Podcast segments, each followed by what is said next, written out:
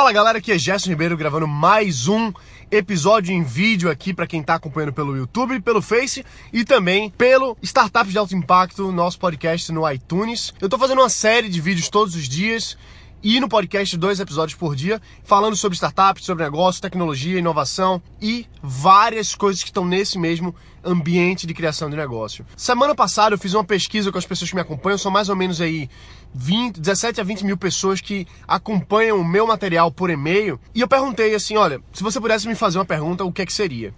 E teve centenas de perguntas. Uma delas foi o seguinte, Gerson, qual é a diferença entre uma empresa tradicional e uma startup? É porque tem CNPJ? O que que faz uma empresa ser empresa tradicional e uma empresa ser startup? Vamos voltar para o contexto de startup. O que que é startup? Nos conceitos que a gente vê por aí, por exemplo, do, do Eric Ries, o cara que escreveu o Startup Enxuta, um, clássico do, do livro de startups, e o Steve Blank, que é um dos caras mais relevantes nesse, nesse meio também. O que os dois falam, eu acredito que se complementam, e basicamente nesse contexto, uma startup é um negócio que está em busca de validar o seu modelo de financeiro, o seu modelo de negócio, está no ambiente de certeza, tem potencial de escala e é uma instituição humana, ou seja, uma coisa criada pelo ser humano para prover produtos ou serviços. Então vamos pensar, um produto ou serviço que está no ambiente de incerteza, que está em busca do modelo de negócios, que pode ser escalável. Ou seja, basicamente uma startup, ela é algo que ainda não foi provado no mercado, é alguma coisa que ainda não se estabeleceu como certo do ponto de vista empresarial. O que, que isso quer dizer? Isso quer dizer que se uma startup ainda não sabe como vai ganhar dinheiro exatamente, e saber não é ter a ideia, não. Saber é de fato estar ganhando dinheiro, entendeu? De fato estar com aquele produto, aquele serviço com clientes pagantes, com o negócio crescendo e avançando. Então, uma startup ela não sabe ainda qual é o modelo ou os modelos de negócio que ela vai ter sucesso, por onde ela vai ter rentabilidade.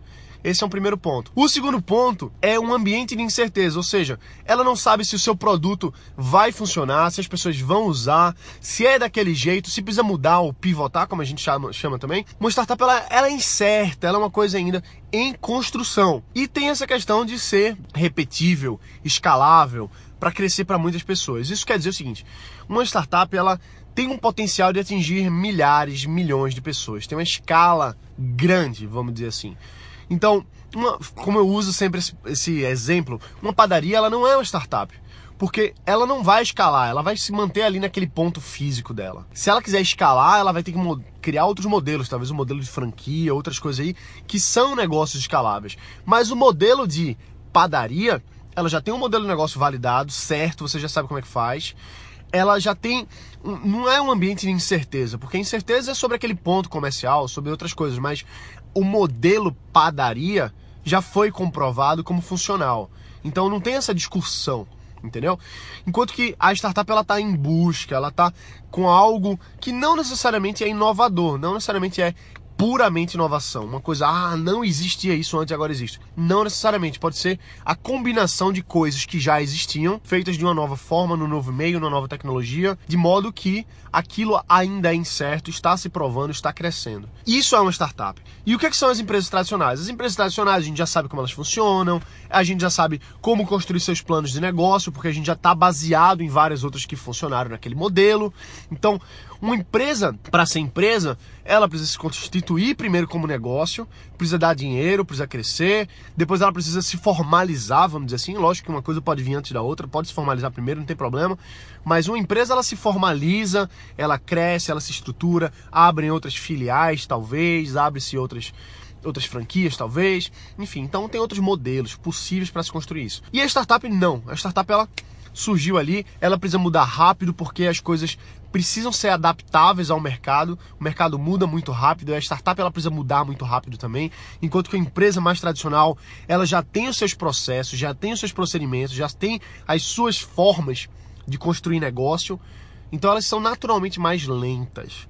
Eu gosto de comparar a startup com as empresas tradicionais usando o paradoxo que eu chamo de paradoxo do navio jet ski. Uma empresa tradicional a maioria delas, pelo menos, é um, é um navio. Ela já sabe como vai, ela é grande, ela é pesada e ela segue em frente no seu rumo. Fazer mudanças dentro de um navio é demorado, é lento e, e é pesado. E uma startup ela tem que ser um jet ski, porque ela está o tempo todo mudando até ela se constituir e virar uma lancha. Aí ela vai mais rápido, mas ela ainda tem flexibilidade para mudar.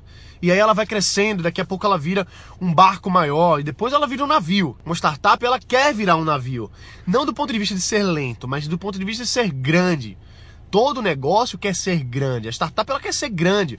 Por isso que tanta gente quer construir startup, porque tem o potencial de ser escalável, de ser grande, de fazer uma grande empresa. Isso é o grande sonho, construir um grande negócio e tal. Então, essa é a básica diferença. Ah, uma startup precisa ter CNPJ? Lógico. Eu posso começar uma startup sem CNPJ? Lógico também. Não quer dizer que você tem que ter um CNPJ para começar um negócio, seja startup, seja um outro tipo de negócio. Qualquer negócio é negócio, independente de CNPJ. Lógico que nós, como empreendedores, como empresários, a gente quer se formalizar o mais rápido possível para a gente estar tá dentro das regras do governo, cumprindo as leis, pagando imposto, tudo isso aí a gente quer fazer. E por isso vai chegar o momento certo de você se formalizar como empresa tradicional ou como startup também. Você vai ter que se formalizar. Ah, mas no início eu vou já abrir minha empresa fora do país, por exemplo. Teve um, um aluno meu, um cliente, que falando comigo recentemente numa sessão, ele falou assim: Gerson, eu não sei se eu abro nos Estados Unidos a empresa, não sei se eu abro em algum outro lugar que tem isenção fiscal, eu não sei e tal. Eu, cara, ainda não é hora de pensar nem nisso. Não é hora. A hora de colocar o negócio para rodar. Depois você vai ter problemas, entre aspas, de ah, será que eu estou pagando imposto demais aqui? Será que eu consigo reduzir meu imposto abrindo minha empresa nos Estados Unidos, por exemplo? Ou será que é melhor eu fazer um tipo de negócio que, enfim, não, não importa assim, mas o que importa é a gente ter a noção de que tem que ser simples para ser startup. Uma startup complexa, difícil, que você vai passar meses para fazer, você pode até considerar uma startup, mas é, não é a melhor ideia. A melhor forma é você criar um negócio rápido, você fazer em uma semana o seu primeiro MVP, ou seja, o seu primeiro protótipo funcional, primeira coisa que está rodando. E MVP e protótipo funcional são duas coisas ligeiramente diferentes, mas não vem ao caso aqui na conversa. O que eu quero dizer é o seguinte: uma startup, você tem condição de colocá-la para rodar em poucos dias, para você validar aquele conceito ou os conceitos que você quer transformar em negócio. Enquanto que a empresa tradicional, você vai ter mais custos, vamos dizer assim, para montar no início. Porque se você vai abrir uma loja, se você vai abrir uma padaria, você vai ter que comprar maquinário, vai ter que comprar produtos, vai ter que contratar pessoal, você vai ter que fazer uma reforma, vai ter que alugar um espaço ou comprar um espaço. Então tem outros custos. Enquanto que a forma de construção de negócio startup é muito mais rápido e você faz sem dinheiro muitas vezes. Muitas vezes sim, porque a gente tem formas, métodos, caminhos de construção de negócio, utilizando estratégias de venda, estratégia de marketing, utilizando processos de startups que foram utilizados por grandes empresas como Facebook, Google, WhatsApp, Instagram, Snapchat. Essas startups elas surgiram construindo o negócio com as novas metodologias, com o novo paradigma. A gente está vivendo um novo paradigma para a construção de negócios. E quem entrar nesse movimento está muito à frente.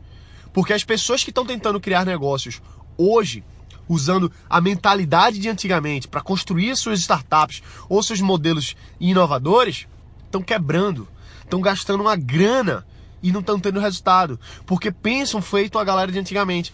Pensam em construir uma startup com a mentalidade de navio. Isso não pode acontecer.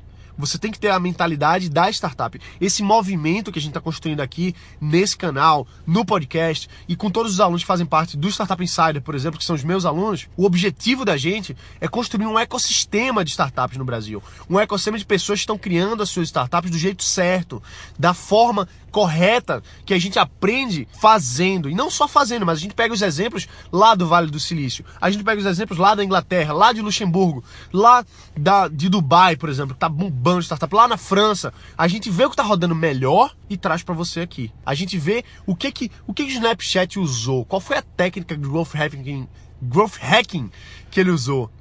Vamos ensinar aqui agora para você aprender e colocar isso para rodar. É assim que a gente constrói. Porque quando a gente constrói um ecossistema de empreendedores conectados, a gente amplifica as chances de dar certo de todo mundo. Esse é o meu grande sonho com isso aqui. E não é sonho só. É a nossa meta, o nosso objetivo dentro desse ecossistema que estamos ajudando a construir. Um ecossistema de pessoas conectadas, de líderes conectados. Um ecossistema de startups de alto impacto. Esse é o meu sonho, de ajudar você a construir o seu negócio. Então, esse canal do YouTube é para ajudar você com essas coisas que às vezes para muita gente é simples. Ah, a diferença de uma startup e a diferença de uma empresa, isso é simples para muita gente.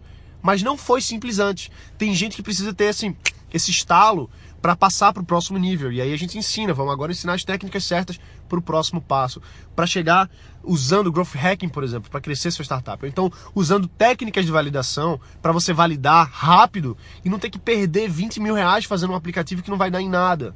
Ou 100 mil reais no aplicativo que não vai dar em nada. E startup também não é só aplicativo. Tem muita coisa, qualquer coisa que se encaixa naquele padrão de em busca de um modelo de negócio, podendo ser replicável, escalável, num ambiente de incerteza, que gera um produto ou um serviço, tudo isso aí vem no contexto do startup. E é isso que a gente está aqui junto construindo. Então vai lá, bota para quebrar, cria o teu negócio. Se você ainda não está inscrito aqui no canal, se inscreve. Todos os dias a gente tem um vídeo. Todos os dias lá no Startups de Alto Impacto a gente tem dois podcasts. Então se inscreve aqui agora, deixa o teu comentário aqui embaixo, porque eu leio todos, respondo todos na medida do possível. É um prazer ver você fazendo parte desse ecossistema de pessoas conectadas e focadas em construir seus negócios. Beleza? Um abraço, bota para quebrar e a gente se vê aqui amanhã. Valeu!